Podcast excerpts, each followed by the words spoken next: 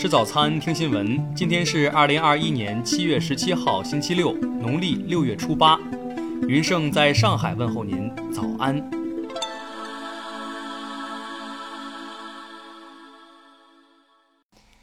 首先来关注头条消息。二零二零年十一月，重庆一对不到三岁的姐弟从十五楼坠落身亡，孩子父亲张某在现场失声痛哭，大家一度觉得这是次令人心碎的意外。直到事发一个月后，这位年轻的父亲被警方逮捕，成了杀害自己亲生骨肉的嫌疑人。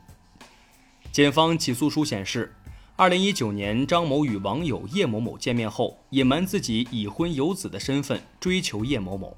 随后，两人私下建立恋爱关系。二零二零年，张某与前妻离婚后，叶某某多次向张某表示不可能接受其有小孩的事实。此后，张某、叶某某多次共谋杀害两个小孩的办法，最终商定采用意外高坠的方式作案。二零二零年十一月二号十五时三十分许，张某将正在次卧玩耍的两个孩子双腿抱住，将两人一起从次卧飘窗窗户扔到楼下。据重庆市第五中级人民法院传票显示，本案将在七月二十六号开庭审理。听新闻早餐知天下大事，下面来关注国内新闻。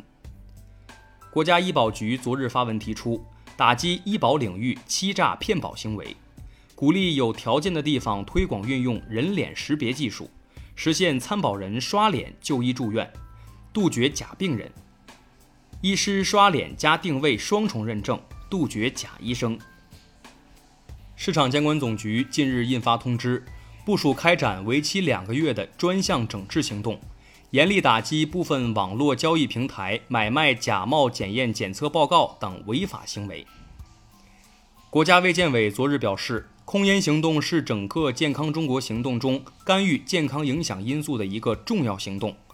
目前正在积极的推动国家层面的立法，同时也要求各个地方结合地方的实际情况出台控烟的法律法规。全国人大常委会日前启动公证法执法检查，这是公证法自2005年颁布以来，全国人大常委会首次对该法开展执法检查。央行昨日发布《中国数字人民币的研发进展白皮书》称，截至今年六月底，数字人民币已开立个人钱包两千零八十七万余个，对公钱包三百五十一万余个，累计交易笔数七千零七十五万余笔。金额约三百四十五亿元。数据显示，今年上半年中央企业累计实现净利润一万零两百三十二点一亿元，首次突破半年万亿大关，同比增长百分之一百三十三点三，比二零一九年同比增长百分之四十五点四，两年平均增长百分之二十点六。据工信部介绍，我国目前累计开通五 G 基站。九十六点一万个，累计六月底覆盖全国所有地级以上城市，5G 终端连接数约三点六五亿户。昨日，国家网信办会同公安部、国家安全部、自然资源部、交通运输部、税务总局、市场监管总局等部门联合进驻滴滴出行科技有限公司，开展网络安全审查。下面来关注国际新闻。美国总统拜登十五号表示，美国将加强其驻海地大使馆的安全，但向海地派遣美军以稳定该国局势不在议程上。联合国秘书长古特雷斯十五号发表讲话，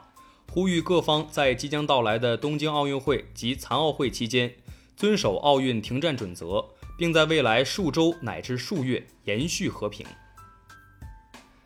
截至十六号，德国西部地区洪灾遇难人数已超过一百人。德国防部长宣布启动军事灾难警报。他表示，已下令暂停所有其他国内任务，目前的重中之重是救灾工作。马来西亚卫生部总监十六号宣布，马药品监管局当天举行会议，批准中国国药集团中国生物北京生物制品研究所的新冠灭活疫苗在马有条件注册。以供紧急使用。南非近日因前总统祖马被捕入狱，引发严重暴力和骚乱活动。南非政府十四号表示，将召集约二点五万军人处理紧急状况，相当于南非约三分之一的现役军人人数。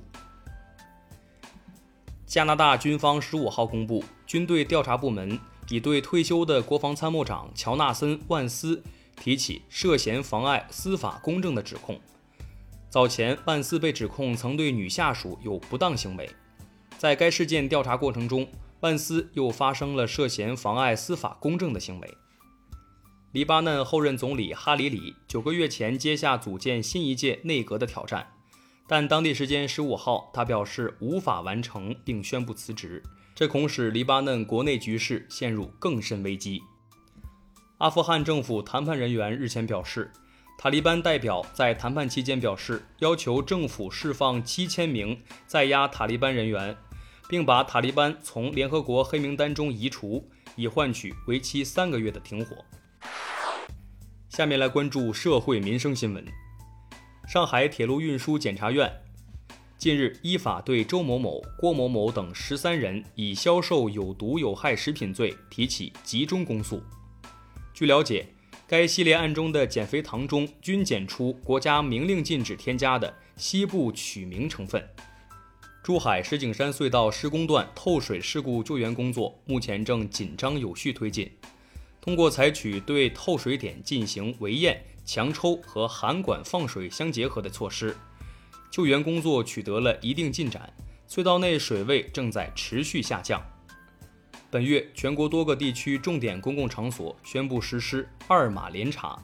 进出这些地区政务大厅、火车站、景点、学校等人群密集公共场所的人员，将同时检查健康码、疫苗接种记录二码。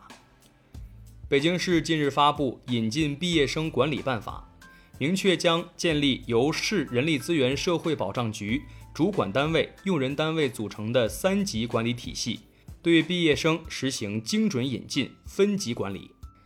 中山大学附属第一医院昨日宣布，世界首例无缺血心脏移植手术获得成功。这是该院在全球首创的无缺血器官移植技术，继应用于肝移植、肾移植后，首次应用于心脏移植领域。最后来关注文化体育新闻：澳大利亚女篮核心坎佩奇十六号宣布退出奥运会。其表示，因对奥运会被限制的生活和比赛感到焦虑，才不得不退出。英超近五个赛季每进一球所需时间最少排行出炉，凯恩以每进一球仅需一百零八点一分钟的数据名列首位。中华羌族历史文化集成昨日首发。该书第一次对古老珍稀的羌族历史文化进行了全面、客观、系统、详实的科学梳理，分类成书，在羌族文化发展史上是一次开创性的工作，意义非凡。联合国教科文组织第四十四届世界遗产大会十六号在福建省福州市开幕，开幕式后大会将转为线上举行，这是联合国。教科文组织历史上首次以在线形式审议世界遗产议题。以上就是今天新闻早餐的全部内容，咱们明天不见不散。